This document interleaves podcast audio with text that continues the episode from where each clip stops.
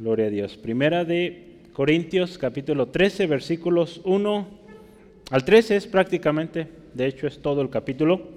Vamos a considerar este, este tema. Eh, podríamos dividirlo, pero pues quedaría algo extenso el asunto, entonces vamos eh, escudriñando juntos el capítulo entero. La palabra de Dios dice así, 1 Corintios 13, si yo hablase lenguas humanas y angélicas y no tengo amor, vengo a ser como metal que resuena o címbalo que ratiñe, y si tuviese profecía y entendiese todos los misterios y toda ciencia, y si tuviese toda la fe de tal manera que trasladase los montes, y no tengo amor, nada soy.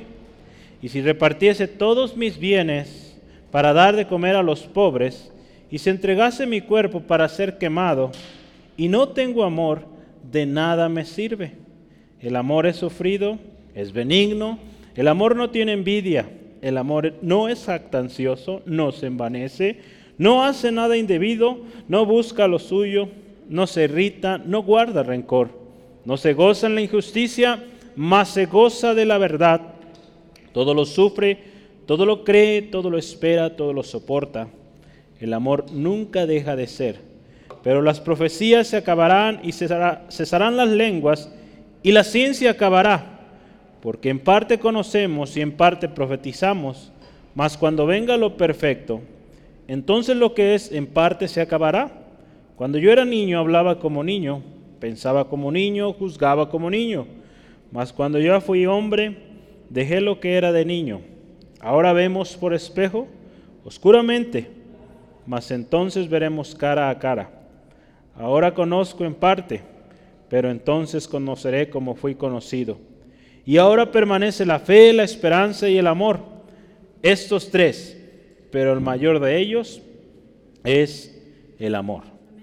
Vamos orando, pidiendo al Señor nos ministre esta tarde, su Espíritu Santo, que conoce lo que hay en nuestro interior, pues nos hable hoy. Padre, te damos gracias en esta especial tarde, Señor. Creemos que tú estás aquí, Señor. Eh, tu presencia es cumplida, Señor Jesús, aquí. Nos hemos gozado sabiendo que esa alabanza tú la recibes y que es olor fragante para ti, Señor. Ahora que nos disponemos a escudriñar tu palabra, Padre, pedimos tu Espíritu Santo nos ministre en esta tarde. Señor, que cada palabra, cada enunciado, Señor, sea eh, tu palabra, no palabra de hombre, sea tu consejo, no consejo de hombres. Señor, porque tu palabra es viva y eficaz y tu palabra, Señor, cuando es enviada, Señor, da fruto y hace aquello para lo que ha sido enviada. Señor, te pido, Señor, si hay alguien en necesidad hoy, Señor, suple esta necesidad y que tu gracia, tu misericordia abunde, trayendo confort, fortaleza. Y hoy, gracias por hablarnos. Todo esto en el nombre de Cristo Jesús. Amén, gloria a Dios. Eh, pues bueno, el tema de hoy es el amor, un camino superior. Eh, si está tomando nota, pues eh, tome ahí. El amor, un camino superior.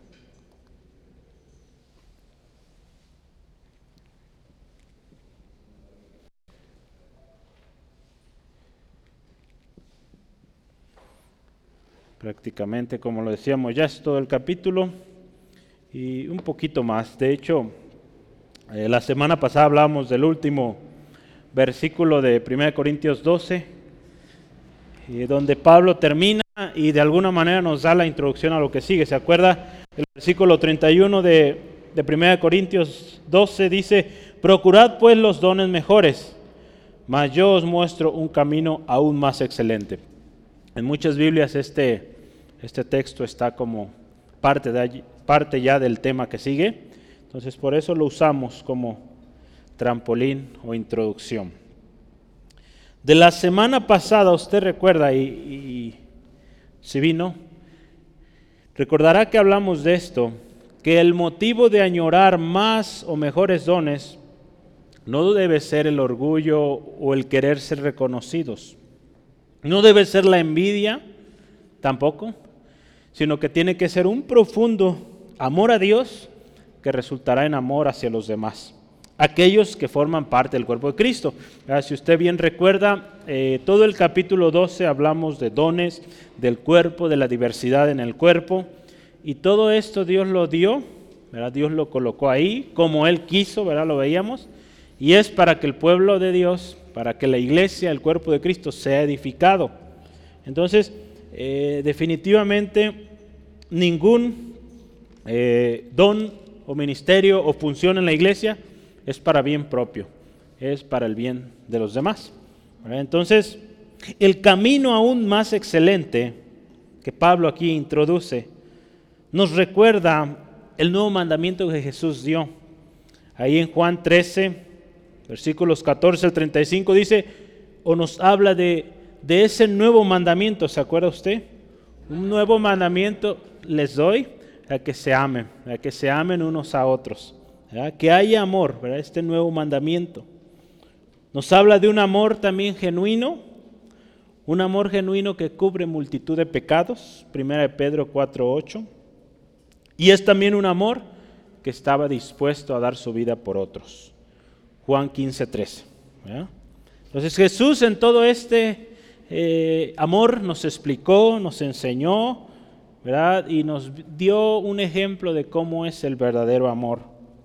El amor, acuérdese, es algo superior a todo don, ministerio, función que podamos desempeñar en el cuerpo de Cristo.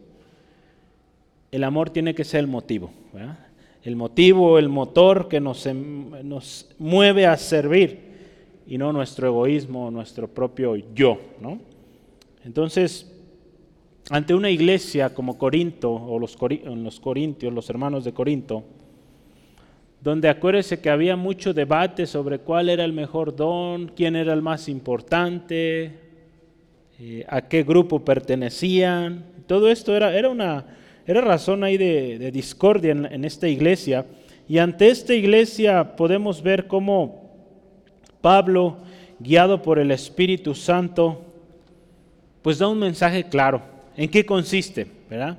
¿En qué consiste nuestro servicio a Dios y a los demás? Y, algo interesante, y lo vamos a ver unos momentos. El amor, acuérdese, no es un sentimiento. ¿verdad? Lo vimos en el curso de matrimonios también. El amor no se basa en lo que yo siento o lo que eh, a mí me emociona.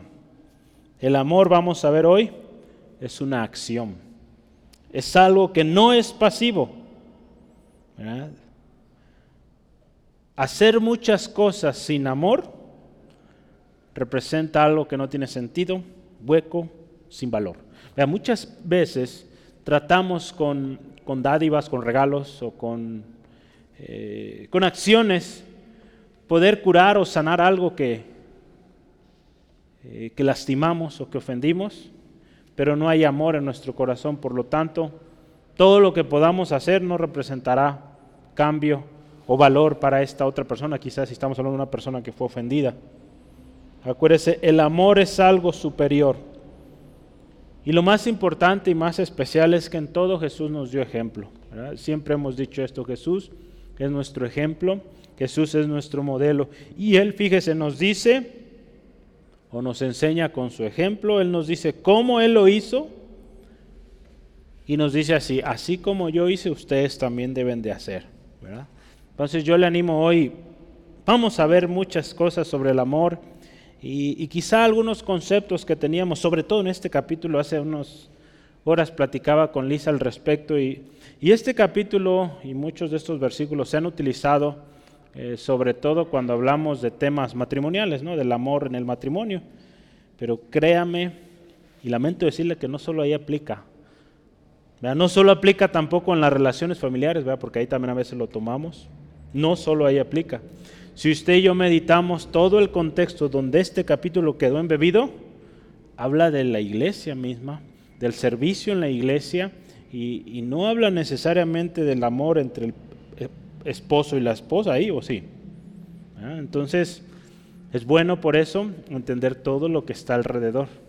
Y, y a veces este texto a veces lo usamos como excusa ¿verdad? para eh, exigir buen trato de la otra persona. Cuando sabemos que el amor, pues se trata de una acción, no se trata de algo pasivo, ¿verdad? que solo espero que me amen y yo no amo. Entonces es algo que se hace, ¿sale? Que es activo. Vamos a ver adelante. Eh, ¿Vamos bien? ¿Sí? Todavía no empezamos, pero ya viene lo bueno. ¿Sale? Entonces, primer subtema que yo quiero que registre ahí y es, si no hay amor, de nada sirve. Vamos a ponerlo así, el primer subtema.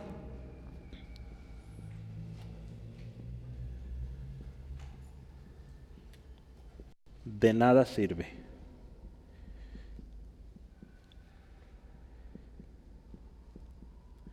Los versículos que consideramos son los versículos 1 al 3. Pablo ahí, guiado por el Espíritu Santo, lo da, lo explica de una manera muy interesante. Si no hay amor, de nada sirve.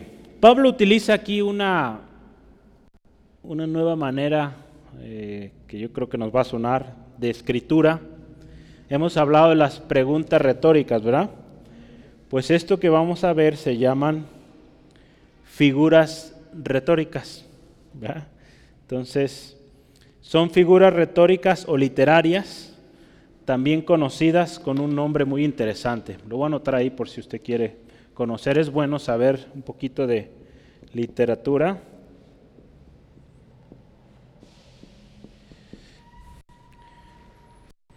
No, no, el acento no va ahí. Hipérbole, hipérbole. Pablo utiliza ahí algunas hipérboles, y ahorita las vamos a analizar. Son también, o consisten en exageraciones, podemos decirlo. Aumentan o disminuyen eh, de manera excesiva un aspecto o un tema. Son también conocidas como exageraciones retóricas, pero tienen un propósito. ¿Se acuerdan? Las preguntas retóricas tienen el propósito de reforzar un tema, ¿no?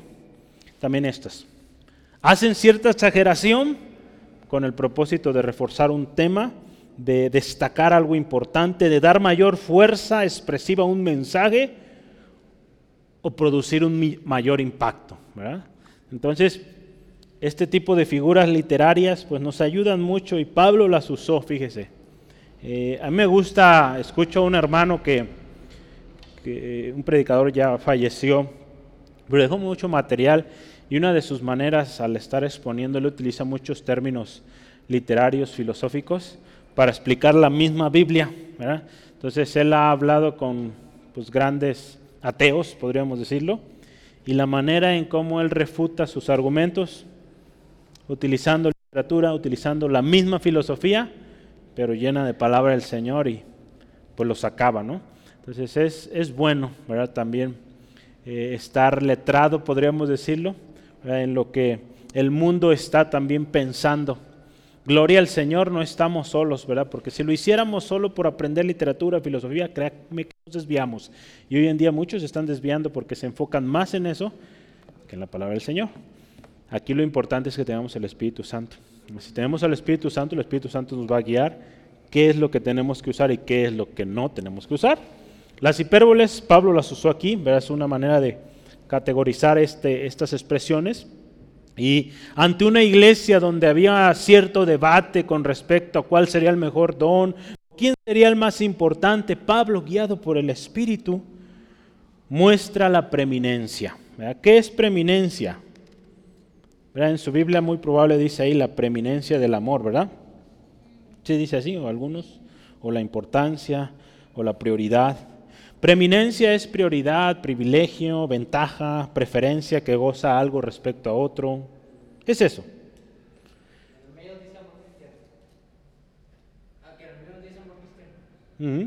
El amor. Ahorita vamos a hablar de qué tipo de amor. Del amor sobre el cual usted y yo debemos, ahora sí que servir, debemos vivir. Como cristianos. Y fíjese, la primera hipérbole, vamos a hablar de tres hipérboles para que eh, las, si está tomando nota ahí poniendo números. La primera es la siguiente. Y está en el primer versículo. Dice, si yo hablase lenguas humanas y angélicas y no tengo amor, vengo a ser como metal que resuena o címbalo que retiñe. Aquí está la hipérbola, ¿no? Aunque se hablaran muchas lenguas humanas y aún angélicas, podemos ver, él exagera, ¿verdad? Creo que no hay un ser humano que sepa todas las lenguas del mundo, ¿verdad? Mucho menos las lenguas angélicas. Entonces podríamos decir, es una exageración que un ser humano pueda tener todo esto. Pero si existiera, créame que no tendría ningún valor, de nada serviría si no hay amor. Si tuviéramos la capacidad de poder hablar con cualquier persona, pero no hay amor en nosotros, ¿de qué sirve? Cuando nos ponemos a pensar la gracia que Dios nos ha dado en las diferentes áreas, quizá de la ciencia o de la actividad manual, o esas eh, actividades que usted desarrolla de manera excelente, qué hermoso, ¿no? Dios le dio ese don, esa, esa habilidad.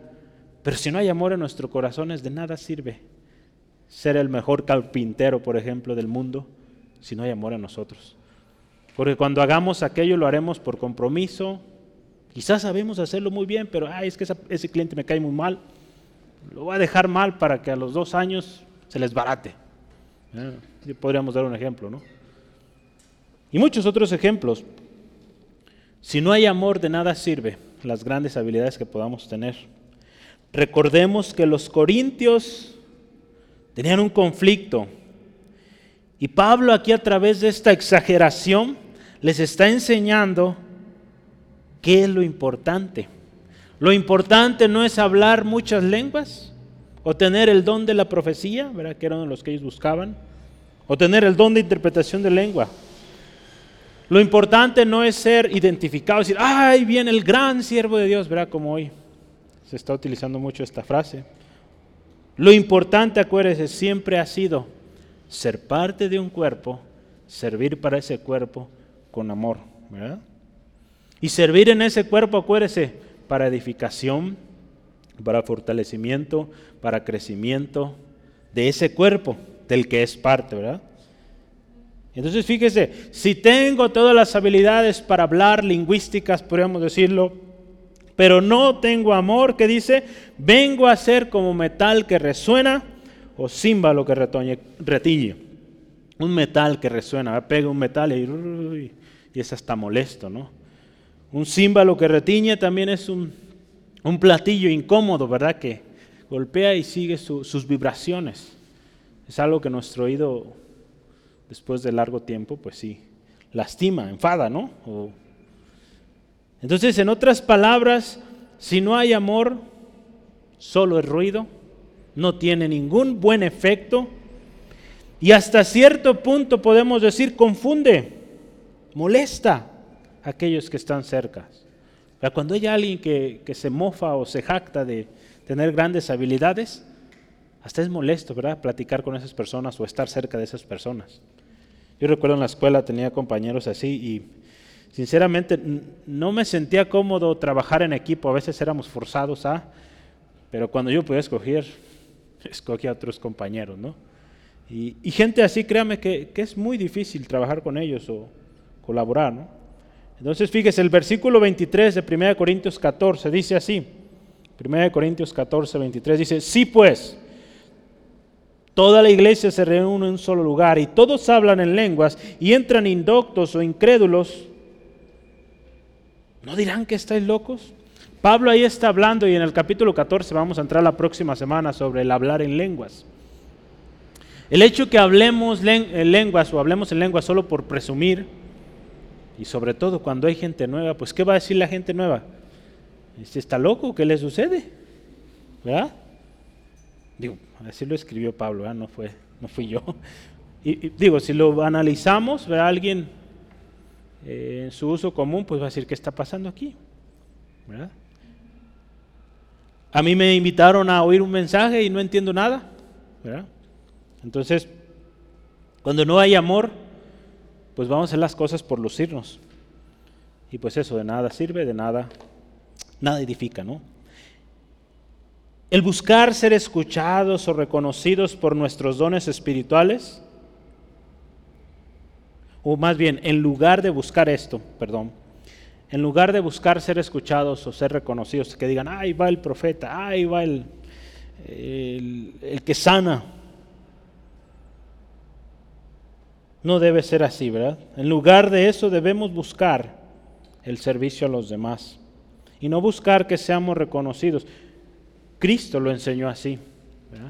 Si usted se fija en los primeros, eh, bueno, de hecho en varias ocasiones Jesús cuando hacía algún milagro, decía que eh, en varios versículos usted puede analizar las palabras que se usan, pero parafraseando insistentemente les decían, no digas qué te ha sucedido.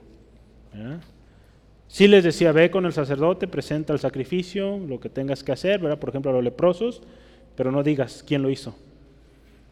Era como si les dijera, ve y diles a todo tu pueblo, a toda tu gente, ¿verdad? Pero, pero si usted se fija, Jesús mostró humildad en, aquel, en aquello que él hizo, porque él venía a hacer, o a servir más bien, a aquellos que, que vinieran a él, sin buscar un beneficio propio, o ser reconocido, o ser Ahí en Juan 13, vamos a ver, Juan 13, 34 al 35, si me acompaña. Jesús ahí eh, da ese nuevo mandamiento que todos hemos escuchado y que tenemos que considerar. Un mandamiento nuevo os doy, que os améis unos a otros como yo os he amado, que también os améis unos a otros. Y en esto conocerán todos que sois mis discípulos, si tuviereis amor los unos por los otros. Fíjese que a veces podremos, o, mucha gente puede engañar, decir somos de Cristo, somos iglesia cristiana y muchas cosas, pero créame, los verdaderos discípulos de Cristo tienen amor. Tarde o temprano, ¿verdad? Esas apariencias se van a caer, va a suceder algún problema, alguna circunstancia y va a salir esa naturaleza carnal, ¿verdad? No puede esconderse mucho tiempo. Acuérdese el llamamiento que tenemos en Cristo es para servir y no para ser servidos, ni para buscar nuestra propia satisfacción. Acuérdese, Dios nos dio un don, Dios nos dio un ministerio y es para edificación de la iglesia, no nuestro. Nosotros al mismo tiempo, al ser parte de la iglesia, vamos a ser edificados, claro está. Pero que nuestro enfoque no sea yo ser reconocido, que me paguen por aquello, ¿no? Que sea el amor que tengo al Señor que se refleja en amor a nuestros hermanos y a nuestras hermanas. En Gálatas capítulo 5, versículo 13, dice, porque vosotros, hermanos, que dice aquí, a libertad fuiste llamados, solamente que no uséis la libertad como ocasión para la carne, fíjese, pero termina así, sino servíos por amor los unos a los otros.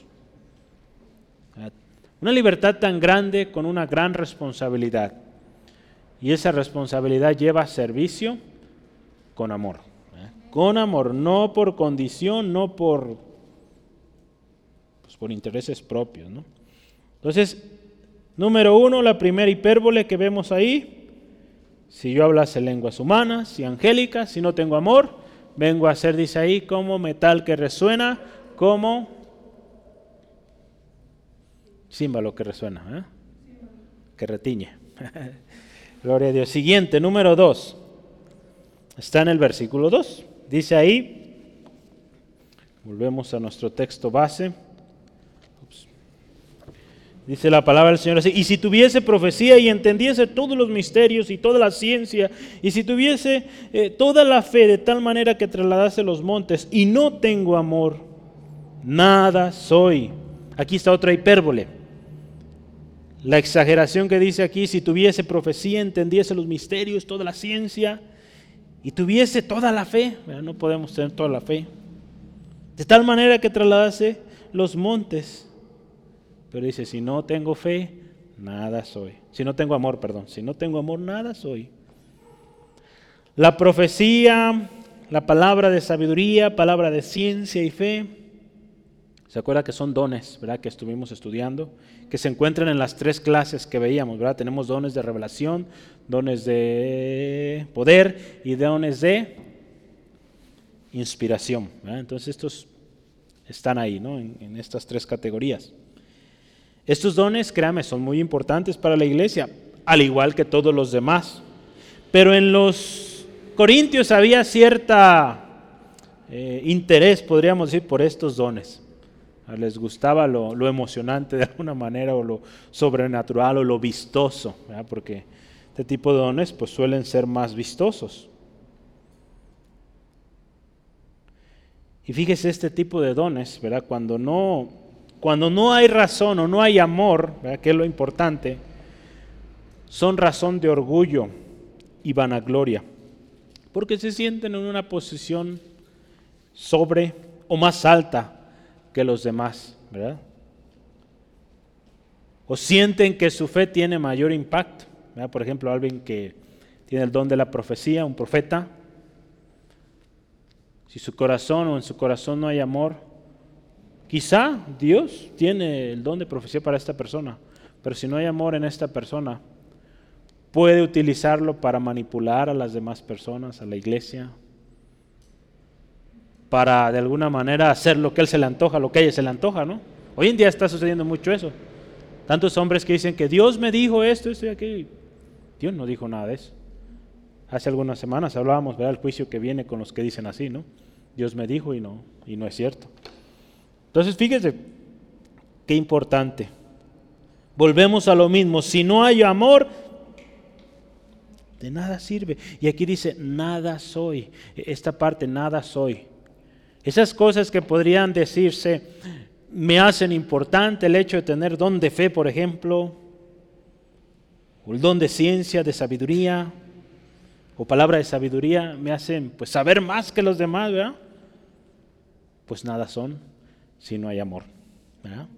Entonces fíjese, los dones que Dios nos ha dado son para servir al cuerpo de Cristo y en ningún momento tienen que ser para sentirnos superiores. Cristo Jesús, fíjese, tenía el conocimiento, tenía sabiduría, tenía profecía, su fe era sin igual. Y aún así se despreció a sí mismo, no consideró lo que él era, ¿verdad? Hijo de Dios, se humilló, se dio a sí mismo y nos enseñó el verdadero amor. Entonces, qué importante que entendamos por qué Dios nos ha dado ese ministerio y que nunca se nos suba. Primera de Juan, capítulo 3, versículo 16. Primera de Juan, capítulo 3, versículo 16. En esto hemos conocido el amor, en que Él puso su vida por nosotros. También nosotros debemos poner nuestras vidas por los hermanos. Fíjese, nosotros conocimos el verdadero amor en Cristo en lo que Cristo Jesús hizo, a que dio su vida por nosotros. Y ejemplo nos da para que nosotros así hagamos con los demás. Entonces dice aquí, si no tengo amor, nada soy. En otras palabras, todo lo vistoso o toda esa gloria que podríamos decir humana, viene a ser nada si no hay amor en nosotros. Hermano, hermana, el mayor reconocimiento que usted y yo podremos tener será el de Dios. Cuando lleguemos a su presencia y nos diga, bien, buen siervo fiel, sobre poco has sido fiel, sobre mucho te pondré. Entra en el gozo de tu Señor. Ese será el mejor reconocimiento que podemos obtener. Vean, ¿no? papeles que podamos colgar ahí, o menciones honoríficas, ¿verdad? como se, se llama también en algunas ocasiones la mejor llamada o reconocimiento que podemos tener será ese. Y que todos anhelemos ese reconocimiento de Dios. Le voy a leer una cita aquí. Si quiere anotar el texto, Mateo 25, 23, donde nos habla de esta, este reconocimiento de Dios. Entra en el gozo de tu Señor. ¿no? Le voy a leer lo siguiente. Dice, ni los dones, ni los logros intelectuales, ni el poder, ni amor, perdón, ni el poder sin amor tienen un valor real, ¿verdad? Ninguna cosa que podamos lograr, si no hay amor, no tiene valor. No elevan el carácter ni lo hacen digno de respeto o confianza. Usted sabe, la gente que, que se mofa o se jacta de ser muy inteligente y que siempre está presumiendo, ¿qué es lo que logra?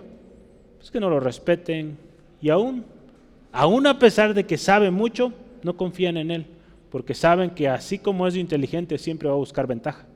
Entonces, pues mejor no le asignan, no le otorgan confianza.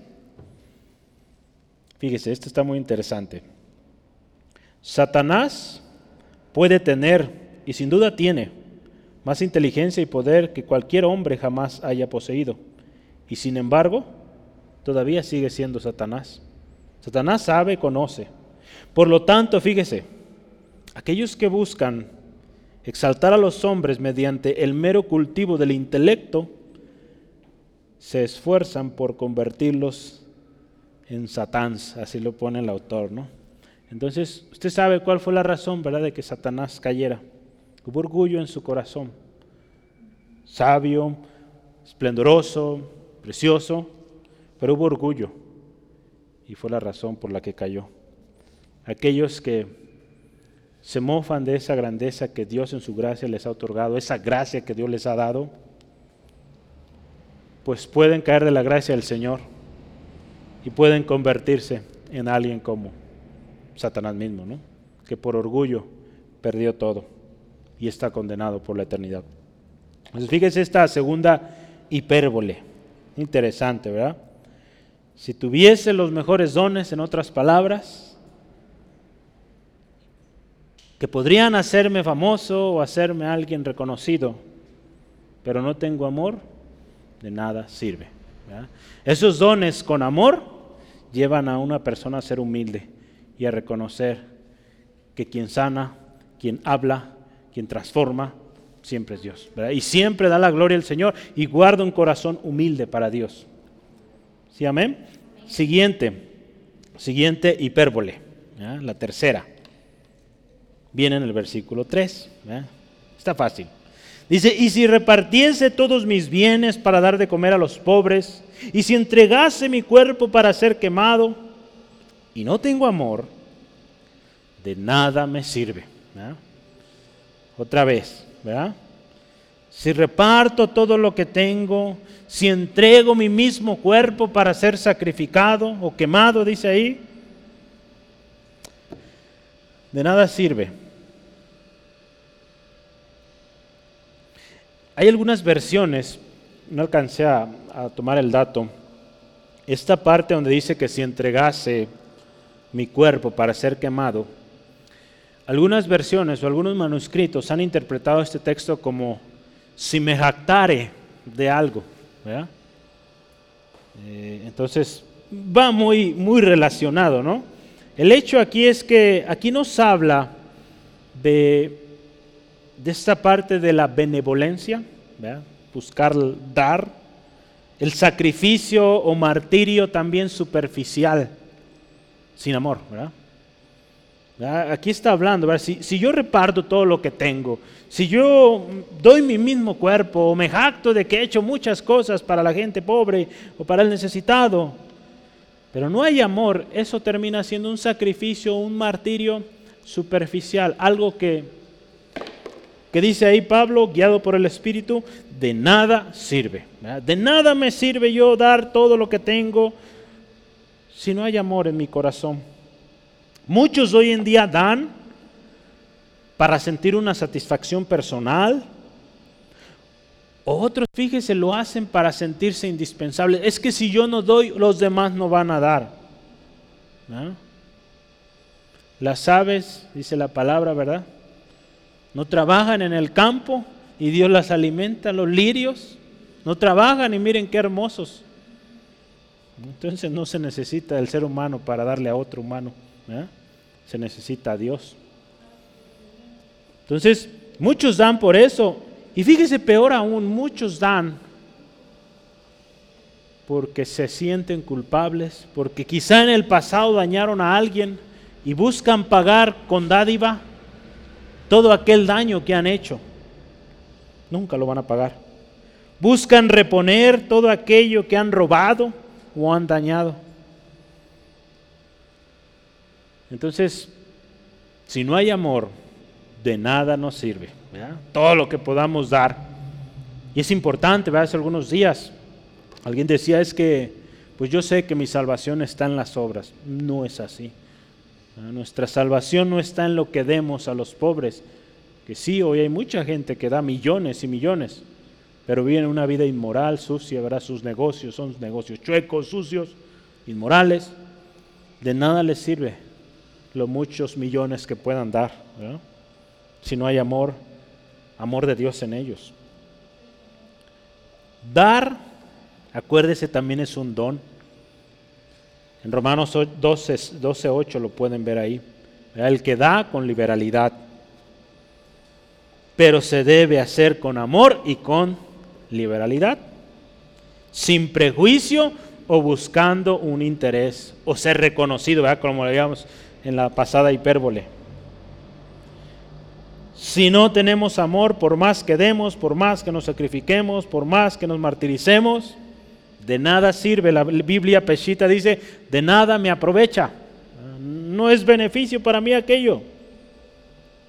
Todo viene a ser una obra caritativa quizá. Y al final, muchas veces, y prácticamente en todas, se muestra el interés. Un interés egoísta que busca un beneficio, busca cerrar un negocio, busca ser reconocido. Usted sabe hoy, muchas de las empresas dan porque al final del año pues representa en beneficios fiscales. Entonces, pues están dando pero con un interés. Doy porque después el gobierno me va a regresar o me va a eh, omitir ciertos impuestos. Digo, bueno, pues eso tendrá su misma recompensa, ¿no? De la misma manera como lo hace. De nada sirve esto. Voy a leerle otra cita aquí. Todos los actos externos de beneficios, todos los actos externos, acuérdense, ¿eh? de beneficencia, son inútiles sin amor. Un hombre puede ceder todo su patrimonio o sacrificarse a sí mismo y no ser en ningún sentido el ganador. Puede hacer todo por vanidad o por temor a la perdición o por comprar el cielo. Y lo que va a hacer será aumentar su condenación. En verdad, fíjese, miles están engañados en este punto y piensan que pueden sustituir lo externo por lo interno. Pero Dios mira el corazón. Dios conoce las intenciones del corazón. Y dice la palabra que sin santidad Nadie verá al Señor. Sin santidad, el dador más generoso, el millonario que ha dado más millones en el mundo, si no hay santidad, no va a ver a Dios. No va a ganar su salvación si no hay santidad. ¿Sí, amén? Hay un texto, quiero que me acompañe, por favor, Santiago 1, 23.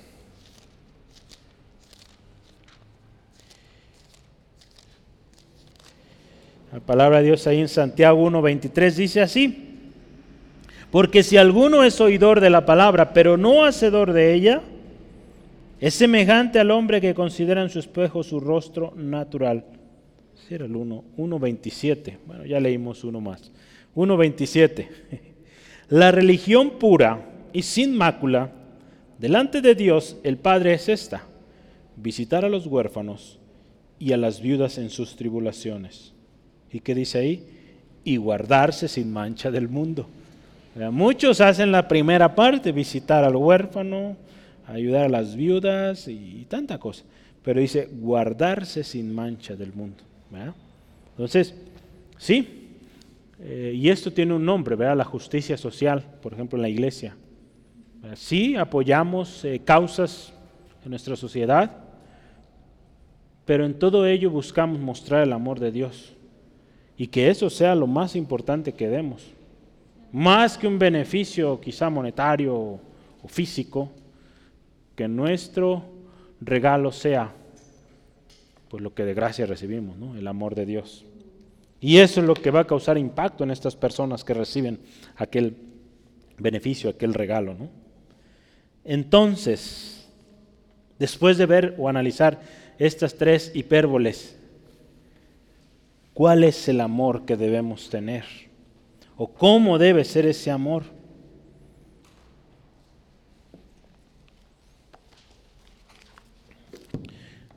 Hay una palabra griega que nos va a ayudar. Voy a escribirla, ¿sale? ¿Cuál es el tipo de amor que vamos a o con el cual vamos a hablar y que es este camino superior, ¿verdad? Que estamos hoy considerando. Lo voy a anotar aquí. Alfa, gamma, luego hay otra alfa y luego hay un pi y al final un eta. ¿Sabe qué significa eso? Ágape. Muy bien, gracias, Braulio.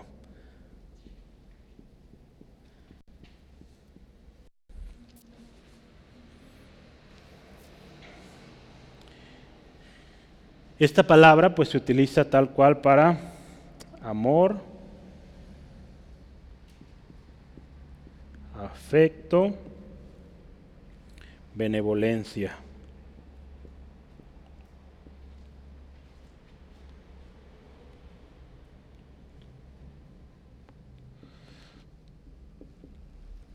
Pero hay algo interesante ahí.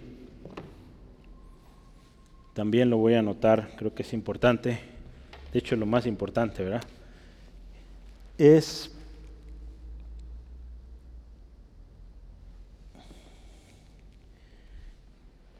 todo esto que usted ve aquí, incondicional. ¿Sale?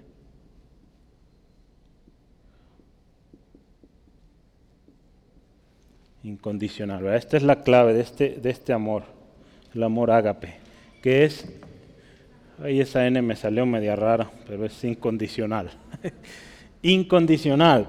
O sea que pone como más importante el bien del otro.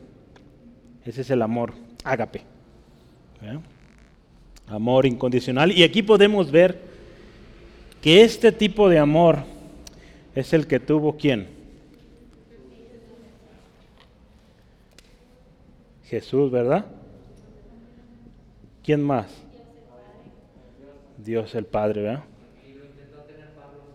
Entonces, y este amor es el que usted y yo también debemos tener. Imitar al Padre, imitar al Hijo, que es nuestro Señor Jesús. Entonces, qué importante, hermano, hermana, que entendamos el amor, el amor que debemos profesar. Un amor incondicional, un amor ágape, como nuestro Padre y nuestro Señor Jesucristo también.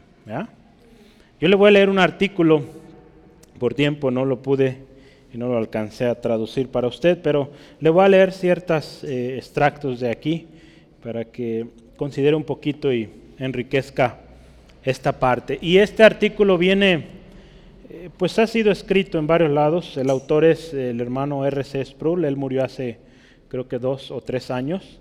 Eh, hay una Biblia, la Biblia de estudio de la Reforma o de la Reforma, y ahí está también embebido justamente en 2 Corintios 13. Entonces dice así, en nuestra sociedad, eh, amor es usualmente hablado en términos pasivos. Eh, esto es, el amor es algo que nos pasa, que pasa sobre nosotros y en lo cual no tenemos o no tenemos el control. De ahí la frase de caímos en amor, ¿no? Hablamos así porque, o el ser humano habla así del amor porque normalmente se refiere a un sentimiento o una emoción. Hemos hablado de los sentimientos y las emociones son volubles, se mueven fáciles, de manera fácil, ¿no? Tal emoción no puede ser producida por apretar un botón o por un acto de conciencia. Nosotros no decidimos caer o sí, caer en amor con alguien más, o enamorarnos de alguien, nosotros no decidimos. Pero la Biblia habla del amor en un sentido más activo, por eso ha hablado de que el amor es activo. no es una emoción, no es un sentimiento. El concepto del amor funciona más como un verbo que como un sustantivo. El amor es un acto, es una acción que es obligada a actuar. Dios nos envía o Dios nos manda a amar a nuestros vecinos, nuestros enemigos, amar a la esposa, amar al esposo y todo lo que el Señor Jesús nos enseñó de amar a nuestros hermanos, ¿verdad? La Biblia, fíjese, podríamos decir, tiene un concepto un poco complejo de lo que es el amor, ¿verdad? Porque cuando estudiamos los lenguajes originales y cómo se expresaba el amor, por ejemplo, en el Antiguo Testamento, voy a anotarlo ahí con este color, en el Antiguo Testamento para hablar de amor se utilizaba una palabra en hebreo, no lo voy a escribir en hebreo, ¿verdad? Pero lo voy a escribir en su pronunciación en español, una palabra que es aef, ¿verdad? Eh, en hebreo para amor. Y en el Nuevo Testamento eh, predominan dos palabras griegas. Una ya la vio, es ágape. Este lo voy a decir que es hebreo, ¿verdad? Para que no se lo olvide. Hebreo. Una palabra que se usa en el Nuevo Testamento para amor es ágape. Y la segunda es otra más que se llama fileo. ¿verdad? Que este eh, si ha escuchado, por ejemplo, Filadelfia, de ahí viene esa palabra, Filadelfia. Y Filadelfia significa, pues, mm, ciudad de amor de hermanos, ¿no? Podríamos decirlo, ¿no? Entonces, esas son, son las dos palabras que se utilizan para amor, ¿verdad? En el Antiguo Testamento, ¿verdad? Perdón, en el Nuevo. Nuevo Testamento. ¿Sale? Y este Antiguo Testamento. Ahí sigan mis flechas, ¿verdad? ya lo anotó, lo puedo borrar. Bueno, lo voy a anotar acá abajo. Pero hay otra palabra que también se utiliza para hablar de amor y es, usar este color,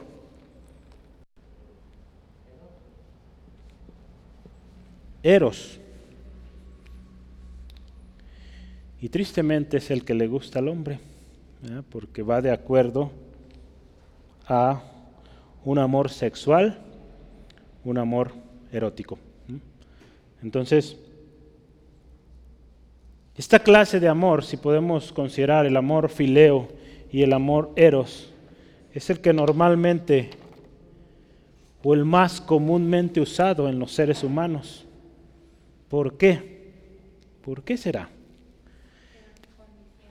El amor eros y el amor fileo satisface una necesidad propia.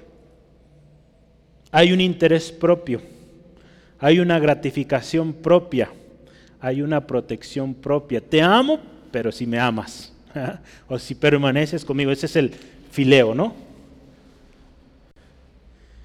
Te amo o te digo te amo hasta que obtengo lo que quiero, ¿no? Que satisfago mi, mi carne, mis deseos inmorales.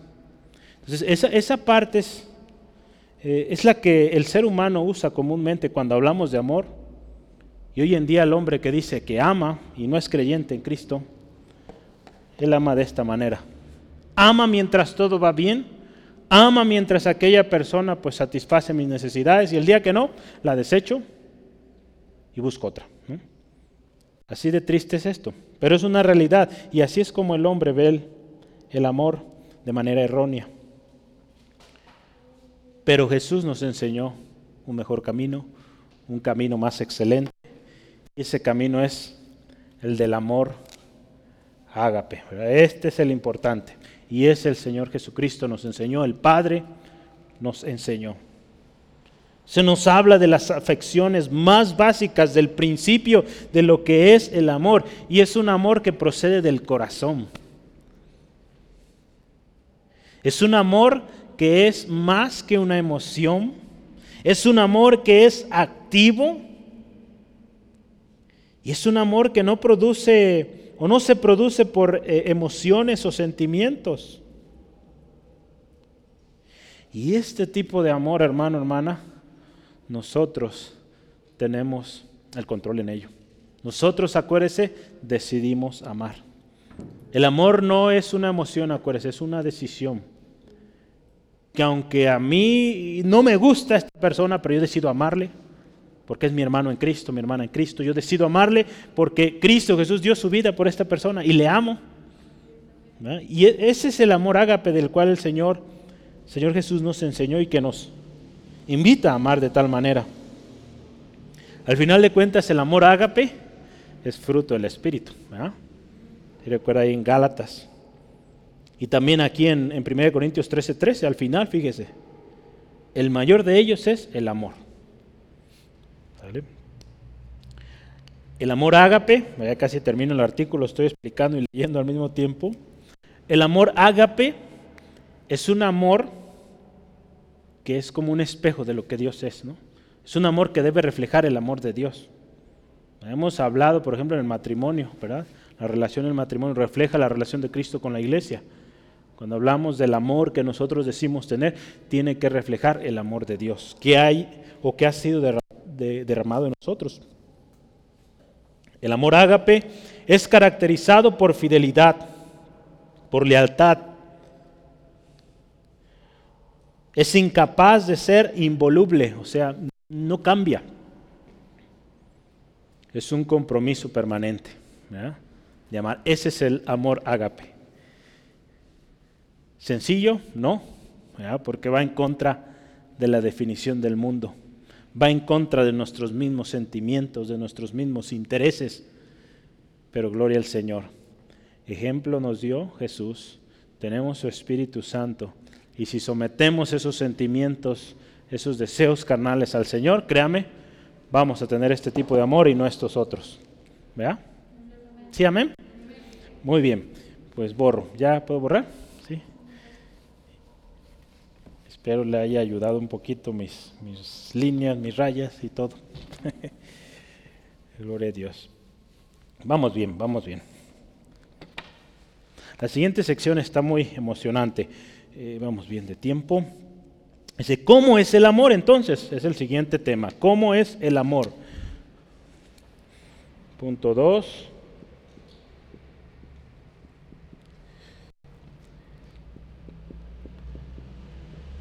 Este texto es, o esta serie de versículos, es el que le mencionaba hace unos momentos, que normalmente se utiliza ya sea en el contexto familiar o en el contexto matrimonio pero esto aplica en todos los contextos, y sobre todo aquí en el contexto que se habla o que Pablo está eh, ministrando, pues es el servicio en la iglesia, a los dones, los ministerios que Dios ha dado en la iglesia.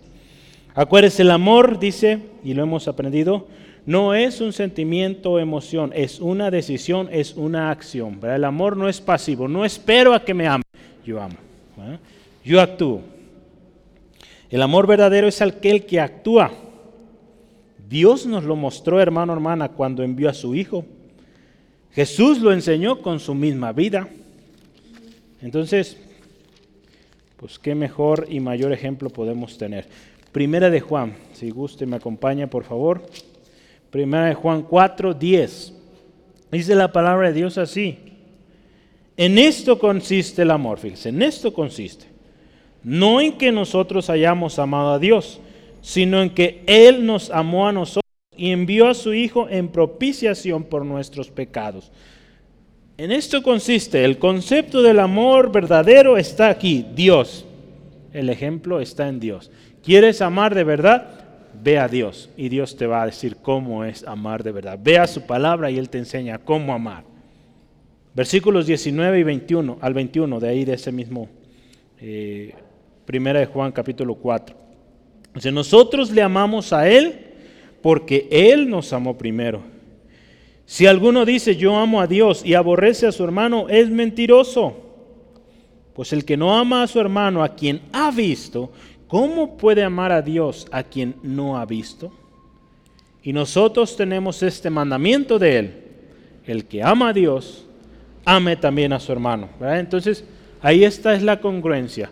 Si hay una falta de amor al hermano, estamos siendo incongruentes y, no estamos diciendo con nuestras acciones el hecho de que amamos a Dios.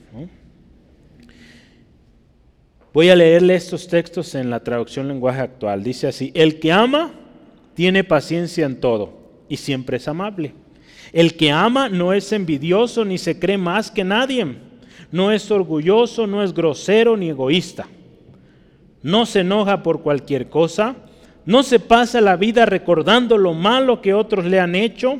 No aplaude a los malvados, sino a los que hablan la verdad el que ama es capaz de aguantarlo todo, de creerlo todo, de esperarlo todo, de soportarlo todo.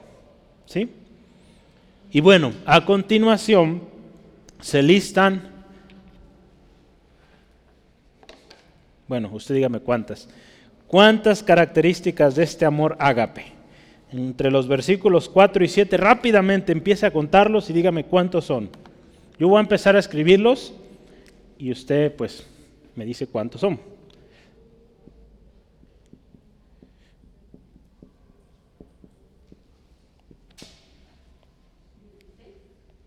Dieciséis. ¿Quién da más? Hermanos.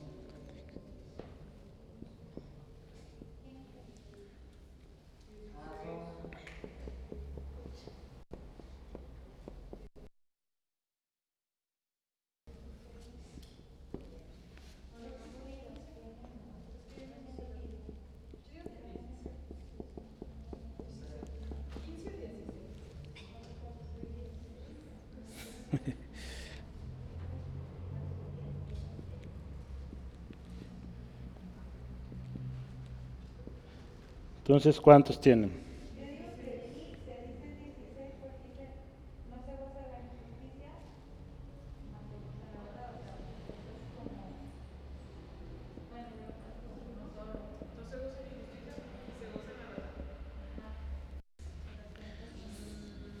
Bueno, yo llevo seis ahí.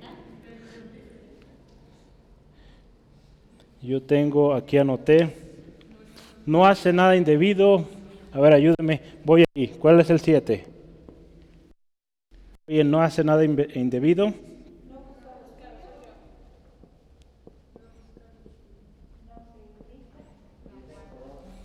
Ocho, no se irrita.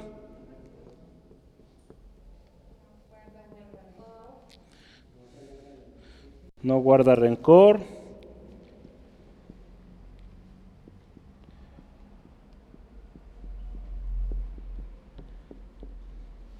Diez, ¿cuál es más? No se goza en la injusticia.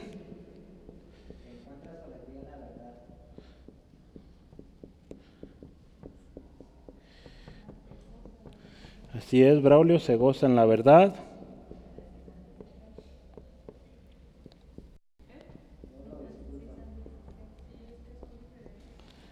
Número 12. Todo lo sufre.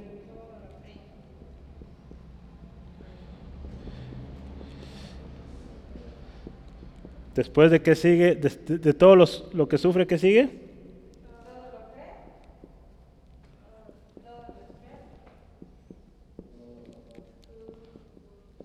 Entonces, ¿cuántos fueron?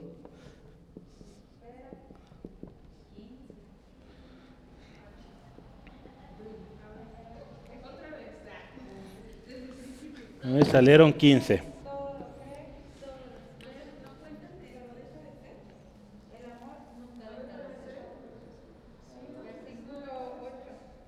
El versículo 8 no, no está, hasta el 7. Era hasta el 7. Sí, puede ser considerado también, digo, pero ahorita vamos a hablar de ese. Sale de los versículos 4 al 7 son 15, ¿verdad? 15. Entonces, eh, si ustedes a anotar, yo voy a decir algunos extras ahí conforme a lo voy, los voy leyendo. He sufrido, otra manera de decirlo es paciente. Es benigno, otra manera de decirlo es bondadoso, o es bueno. No tiene envidia, creo que queda claro. No es jactancioso, otra manera de decirlo, no es presumido. Ya lo dice la palabra de Dios para todos. No se envanece, esta palabra envanece, no es orgulloso. No hace nada indebido. La nueva versión internacional dice, no se comporta con rudeza, no es descortés. Palabra de Dios para todos. No busca lo suyo, no es egoísta. Podemos decir, ahí se repite de alguna manera. No se irrita, que significa no se enoja fácilmente. ¿verdad? ¿Cuál sigue? No guarda rencor. Me gustó que, utiliza ahí la palabra de Dios para todo. Dice, no lleva cuenta de las ofensas. Guardar rencor es tener esa lecita. Ay, tú me hiciste esto, esto, esto. Y hay gente que tiene tal memoria que sabe hasta el número de veces los kilos que perdió, que se llevó, se robó, con gramo y todo, ¿no? Entonces, eso es el rencor, llevar cuenta de la ofensa. No se goza en la injusticia. Me gustó esta frase, no simpatiza con lo malo. O la traducción lenguaje actual dice, no aplaude a los malvados. Eso es lo que es el verdadero amor, amor ágape. No aplaude la maldad, pero se goza en la verdad, ¿verdad? Simpatiza con lo bueno. O se alegra cuando la verdad triunfa. Ese dice la nueva traducción viviente. Todo lo sufre. Ay, todo lo sufre. O sea, todo lo disculpa. Todo lo cree. Siempre confía. Todo lo espera. Otra manera de decirlo, nunca pierde la esperanza. Palabra de Dios para todos. Y último, todo lo soporta. Se mantiene firme en toda circunstancia. Si se alcanzó a apuntarlo, si no, le puedo pasar después la lista. Eh, básicamente consulté varias versiones y fui los fui empatando, y eso es. Entonces, fíjese, muy distinto al concepto que tiene el ser humano carnal de lo que es el amor. Es muy diferente. Así no es el amor de Dios, ¿verdad? como el hombre piensa. Porque el hombre piensa en interés propio. Y aquí dice, no busca lo suyo. No es envidioso. Amén. Muy bien. ¿Vamos bien? ¿Ya lo anotó? Sí, era pues todos estaban ahí. Entonces vamos al siguiente tema. Este era muy cortito, solo era listarlos. Cada uno es un tema, entonces imagínense 15 jueves, pues no, no, acabamos. Entonces mejor se lo dejo de tarea. Usted medite en la palabra y vea cada uno. Versículo, eh, perdón, tema 3. Lo que perdura es el amor. Lo que perdura es el amor. Vamos a ver los versículos 8 al 13. Con este tema terminamos. Dice ahí las profecías se acabarán. Ya dice el texto ahí, versículo 8. O antes de eso, justamente, el amor nunca deja de ser. De ahí empezamos. Pero las profecías se acabarán, cesarán las lenguas y la ciencia se acabará. La lengua, la ciencia, las profecías se van a acabar. Aquí nos habla, hermanos, hermanas, que estos dones son transitorios. Mientras estamos en la tierra, ahí están. Son necesarios. Por algo el Señor Jesucristo dejó al Espíritu Santo para que nos guiara y, a través de estos dones el cuerpo de Cristo estuviera fortalecido, edificado y, y permaneciera hasta el fin. Pero dice ahí, cuando venga lo perfecto, cuando venga lo perfecto, pues ya no se va a necesitar. Cuando venga lo perfecto, ¿cuándo es? Cuando venga Cristo, ¿verdad? Cuando venga Cristo por su iglesia, no habrá, fíjese, yo anoté así. Cuando venga lo perfecto, si lo ve ahí, ¿dónde dice cuando venga lo perfecto? Versículo 10, ¿verdad? Dice más, cuando venga lo perfecto, entonces lo que es en parte se acabará.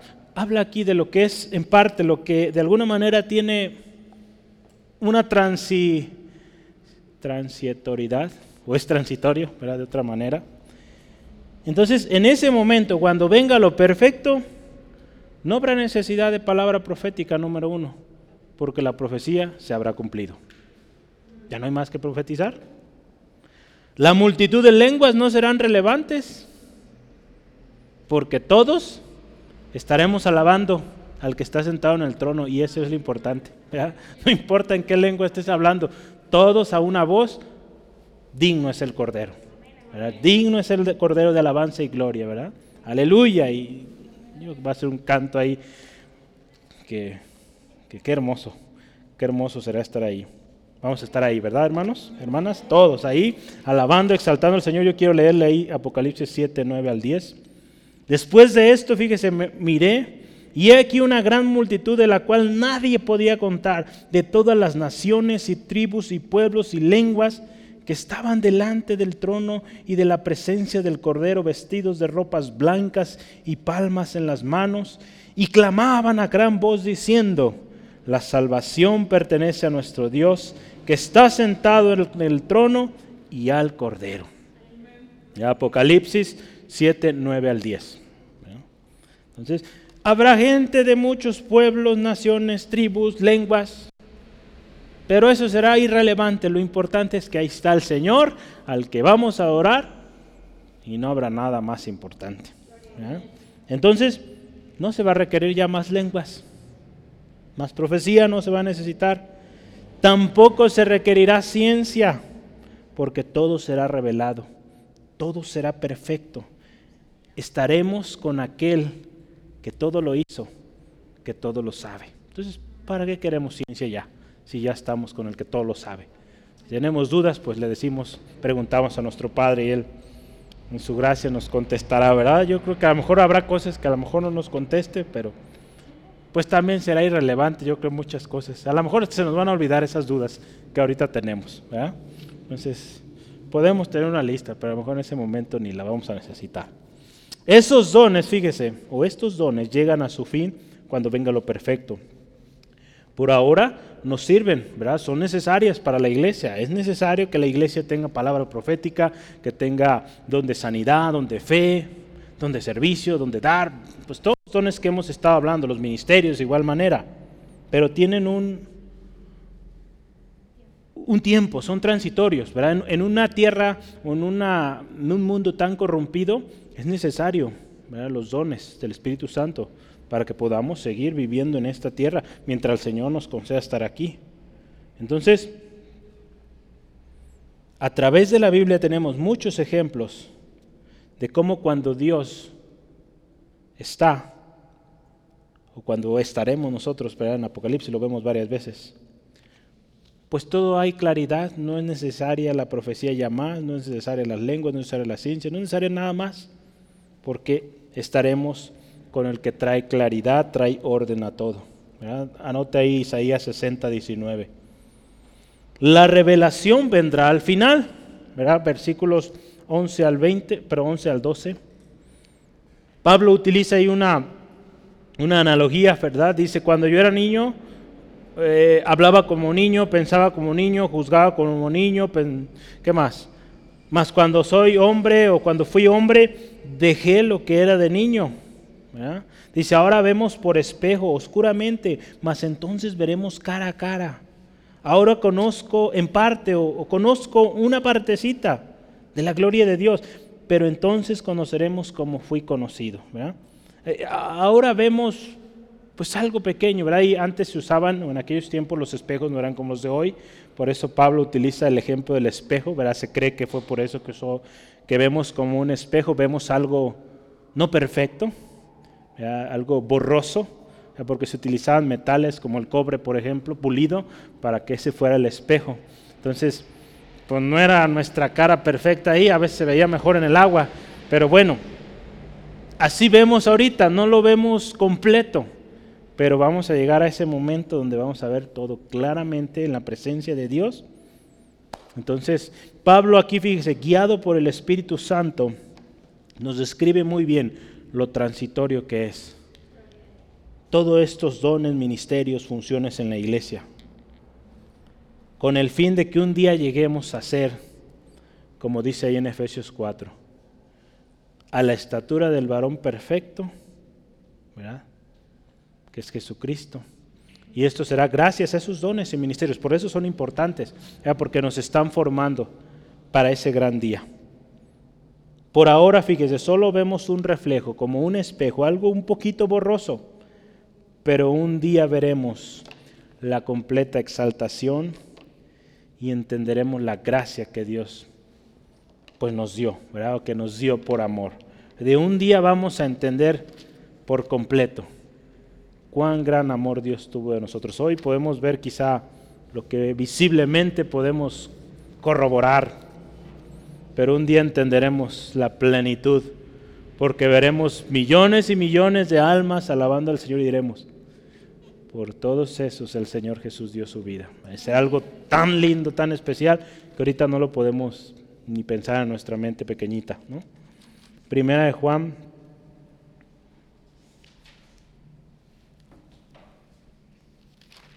Un segundo. 3, 1 al 3. Dice, mirad cuán amor nos ha dado el Padre para que seamos llamados hijos de Dios. Por esto el mundo no nos conoce, porque no le conoció a Él. Amados, ahora somos hijos de Dios y aún se ha manifestado, perdón, y aún fíjese, no se ha manifestado lo que hemos de ser. Pero sabemos que cuando Él se manifieste, seremos semejantes a Él porque le veremos tal como Él es. Y todo aquel que tiene esta esperanza en Él se purifica a sí mismo, así como Él es puro. Entonces, todavía no vemos todo, pero lo veremos. Y último ahí, el versículo 13, el mayor de ellos es el amor. ¿verdad? dice que ahora, en el tiempo presente, permanecen fe, esperanza y amor. Eso debe ser una realidad en el creyente, ¿verdad? Tenemos que tener fe, esperanza, esa esperanza viva y amor. Algunos o algunas interpretaciones han dicho que la fe y la esperanza tienen su conclusión en el tiempo perfecto cuando viene Cristo y por lo tanto lo único que queda es el amor que continúa. Podríamos decirlo hasta cierto punto, porque tenemos esa fe, esa confianza, esa esperanza de que un día estaremos en su presencia. Y pues ya de ahí para adelante, pues de alguna manera vimos cumplido y no sé si se requiera más fe allá o no. Es una interpretación que se ha dado. El amor continuará, nuestro amor a Dios, que resultará en alabanza constante, continua, por la eternidad. Entonces, considerando 1 Corintios 12:31 que nos dice de este camino aún más excelente, y considerando la preeminencia del amor, podemos concluir que el amor es algo que está presente desde la creación, está presente en el plan que Dios tuvo para toda la humanidad, está presente en la vida, el sacrificio de Cristo, estuvo presente en las enseñanzas de nuestro Señor Jesucristo, estuvo presente y sigue presente en la iglesia, sin lugar a dudas es algo que va a ser por la eternidad el amor. Por algo este texto termina muy bien. El mayor de estos es el amor. Recordemos, hermano, hermana, que Dios es amor. Eso sí dice la Biblia, Dios es amor. No Dios es esperanza o Dios es fe. Y el que conoce a Dios, ama. ¿Sale? Entonces, si Dios es amor y nosotros decimos conocerle, entonces nosotros debemos ser amor, debemos amar. Yo concluyo con esto. Si no hay amor, de nada sirve todo el esfuerzo humano, logro o hazaña que podamos obtener, o cualquier sacrificio aún. La mayor muestra de amor la tenemos en el Padre Celestial y su Hijo. Esta muestra de amor fue acompañada de acción. Acuérdense, el amor es acción no es una emoción. El verdadero amor, amor es muy distinto a lo que el mundo nos presenta hoy. El verdadero amor es aquel que Jesús nos enseñó y que está llamando a su iglesia que tenga ese mismo amor. Los dones, los ministerios y funciones en la iglesia tienen que ser ejercidos de manera genuina y excelente. Por la motivación, acuérdese, del amor no de mi propio orgullo, mi propio ego, o de beneficios egoístas. El amor, acuérdese, perdura. Esto nos debe llevar a añorar más servir al Señor y amar no por conveniencia. El amor nunca deja de ser. El amor nos llevará a la eternidad, a ver la cara o a ver cara a cara a nuestro Señor Jesucristo. El amor de Dios nos llevará a obedecerle, a honrarle y a vivir una vida en santidad. El amor a Dios también nos llevará a servir a otros con ese mismo amor. El amor a Dios también nos llevará a compartir de este amor a los que no conocen de Jesús. Acuérdese, el amor es un camino superior. El amor viene de Dios y no del mundo. Oramos. Padre, gracias por tu palabra viva, tu palabra preciosa, eficaz. Y Señor, que hoy nos enseña la grandeza del amor, de ese amor ágape, ese amor sin condición, sacrificial, que busca el bien del otro antes que el suyo o que el de uno mismo. Señor, gracias. Gracias Dios porque en la gran diversidad de dones, ministerios que has dado a la iglesia, Señor, el amor debe ser el motivo por el cual servimos. Primeramente un amor a ti, un amor leal, fiel a ti Dios, que se verá reflejado en nuestro servicio a nuestros hermanos y nuestras hermanas. Señor, líbranos de todo orgullo, de toda actitud jactanciosa que busca el reconocimiento, que busca el nombramiento. Señor, que siempre, Señor, busquemos amar antes de servir, para que cuando sirvamos lo hagamos bien, lo hagamos sin condición, lo hagamos como tú, Jesús, lo harías. Gracias Señor por mi hermano, mi hermana, cada uno de los que estamos aquí presentes, los que escucharán después, Señor. Que esta palabra sea sellada en su corazón, grabada en nuestro corazón, de este camino más sublime, más importante que nos enseñaste Jesús, amar. Amar sin esperar beneficio, amar sin ver a quién estamos amando porque así lo hiciste tú, Jesús. No te importó todo lo que habíamos ofendido, lo que habíamos fallado. Nos amaste de la misma manera y nos sigues amando cada día. Que ese amor permanezca en nosotros y abunde para con otros. Señor, gracias, Señor, también porque ese amor se ha derramado aquel que no te conoce, aquel que aún se encuentra alejado de ti, Señor. Ese amor está disponible Toca este corazón, Señor, y que puedas, Señor, sentir un destello de ese amor, se acerque a ti y ese amor se derrama por completo y fluye de tal manera, Señor, que este corazón cambie y es transformado para honra y gloria tuya. Te pido, Dios, bendice a mi hermano, a mi hermana que regresa a su casa, protégele, líbrale de todo percance. Y gracias porque mañana tendremos una reunión bendecida de oración, el domingo, las actividades sábado también. Gloria a tu nombre, tú eres fiel. Gracias por tu palabra viva hoy, en el nombre de Jesús. Amén.